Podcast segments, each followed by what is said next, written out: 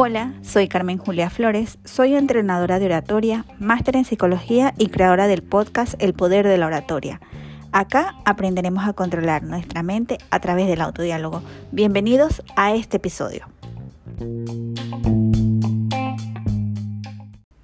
Hola, hola, bienvenidos a este cuarto episodio que quise llamar Miedo a hablar en público. Y es que el miedo a hablar en público es una forma de ansiedad frecuente.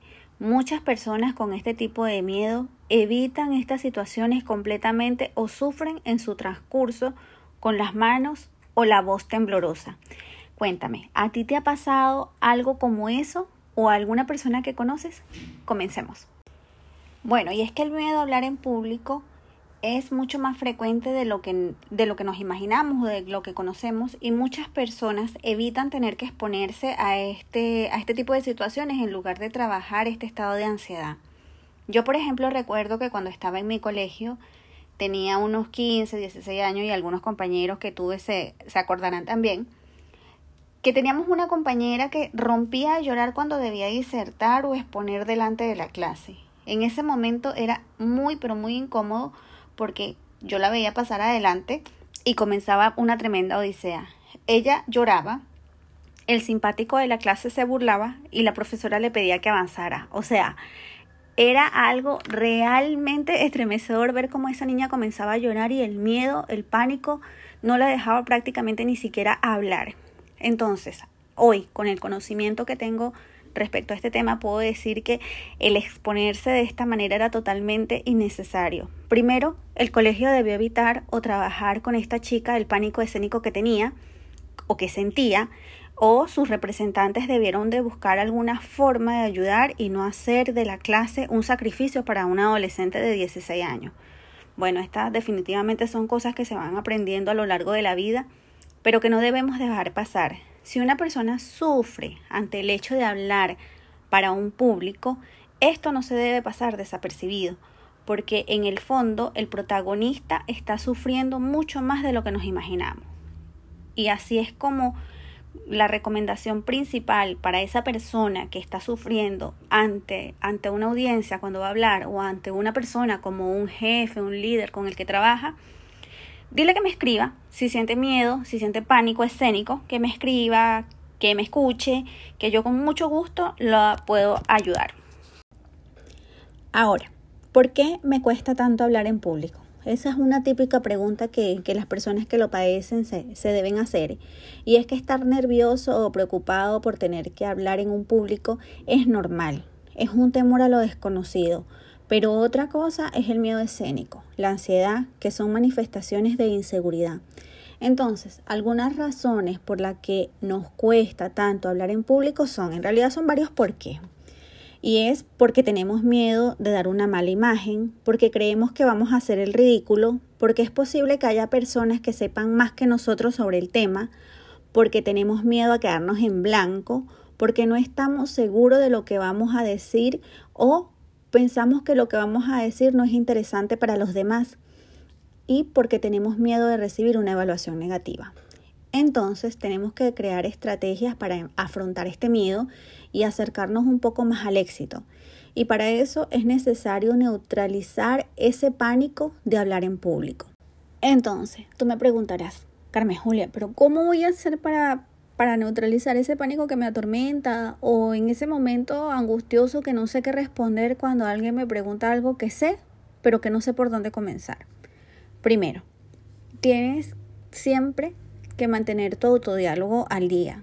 Todos los días debe repetirte, por ejemplo, si te está pasando en el trabajo, que pongamos una situación que tu jefe te hace preguntas, por lo general siempre comunes, las preguntas siempre son las mismas o el estilo de pregunta siempre es igual, trata siempre de tener un discurso preparado. Así sea algo eh, muy general, pero algo preparado para que en el momento que te pregunte no te quedes en blanco. Lo mismo pasa si es un profesor, si es un familiar, si es alguna persona que te genera algún tipo de ansiedad, trata siempre de mantener un discurso preparado que sea generalizado y que lo puedas adaptar al momento que tengas que hablar. Entonces, para que pongamos un poco de pautas y puedas tener como una idea clara de cómo canalizar este miedo, primero tienes que conocer muy bien el tema que vas a hablar. Tienes que familiarizarte con el contenido de tu presentación. Para eso debes investigar, leer, estudiar, analiza tu tema, conversa con amigos, con familiares sobre los puntos que vas aprendiendo y, y conociendo. Estamos hablando en este caso, por ejemplo, si vas a dar alguna conferencia, algún examen de grado, una tesis, cualquier em, tema que sea puntual y que vayas a, tener que pararte y hablar de ese tema delante de, de un grupo de personas o de un jurado como tal. Segundo, practica, practica, practica, practica. La práctica es la clave fundamental para que tu presentación sea exacta, correcta y puedas tener el dominio. Puedes practicar delante de familiares amigos, también es muy bueno que te grabes, hacer videos pequeños de ti ahí hablando del tema, eh, puedes ver la, la, grabación varias veces y puedes utilizar esa grabación para repasar y volver a repasar tu presentación y por supuesto no vayas a dejar nada a la improvisación. Tienes que estar más seguro del tema cuando quieras improvisar. Concéntrate en tu discurso, como, como tercera recomendación, por decirlo de una manera, es necesario que le hables al público. Enfoca tu atención en tu público y no en las necesidades. Concéntrate en tu discurso. Recuerda que le estás hablando a un grupo que está interesado en la información que le puedes aportar. Estudia todas las necesidades, los deseos y las características que esa audiencia vaya a tener. Recuerda que no es igual hablarle a una audiencia de adolescentes a una audiencia de personas adultas o a una audiencia que sean ya jurados de, de una tesis, por ejemplo.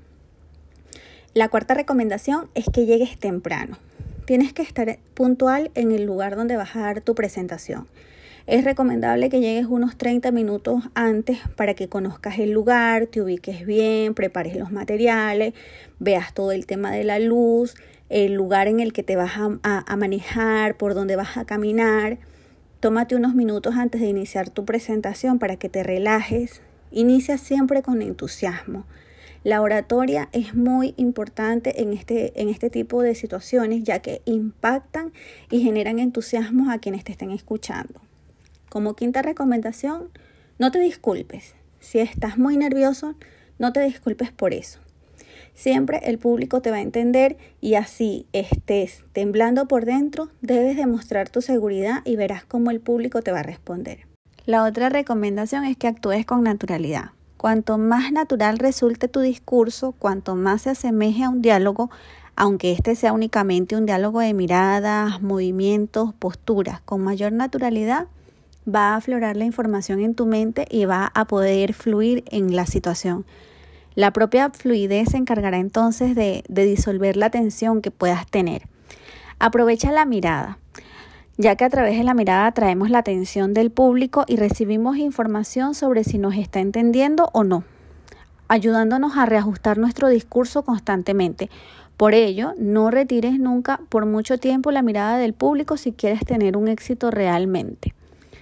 Otra cosa que debes de tener en cuenta es que sientas tus emociones. Al hablar en público, en realidad estamos comunicando todo nuestro cuerpo. Trasladamos una información al público, información que cobra vida a través de las emociones que experimentamos cuando estamos hablando y el público incorpora a través de ellas. Otra recomendación es que organices tu presentación.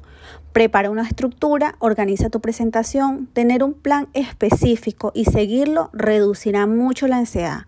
Por otro lado, tenga a mano un bosquejo. No hay nada malo en ver tus notas. Puedes tener las notas punto por punto, pero no si te recomiendo que hagas como todo el discurso, porque si se te olvida una palabra, se te olvida todo lo que vas a decir. La información está en tu cabeza y las notas te servirán para refrescar estos hechos y así poder tener todo ese bosquejo de forma ordenada. Y finalmente, interactúa con la audiencia. Es muy importante y más ahora en los temas de, de Zoom y todas las plataformas virtuales que estamos utilizando, no te pongas a hablar solo. Pregúntale a la audiencia, a lo largo de tu intervención, toma la temperatura de la audiencia al observar su lenguaje corporal, las expresiones faciales y de vez en cuando pregúntale cosas como esto tiene sentido, me doy a entender. Las respuestas positivas del público te darán mayor confianza y mayor seguridad. Yo espero que estas recomendaciones te sirvan a ti o como te dije al principio, a alguna persona que se sienta angustioso angustiosa de, de enfrentarse a algún público.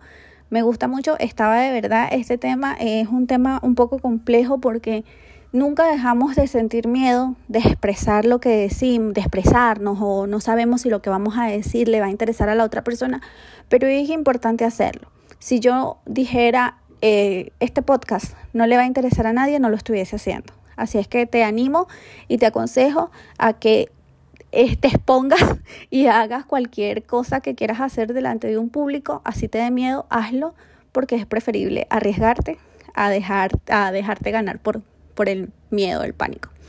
Nos seguimos hablando.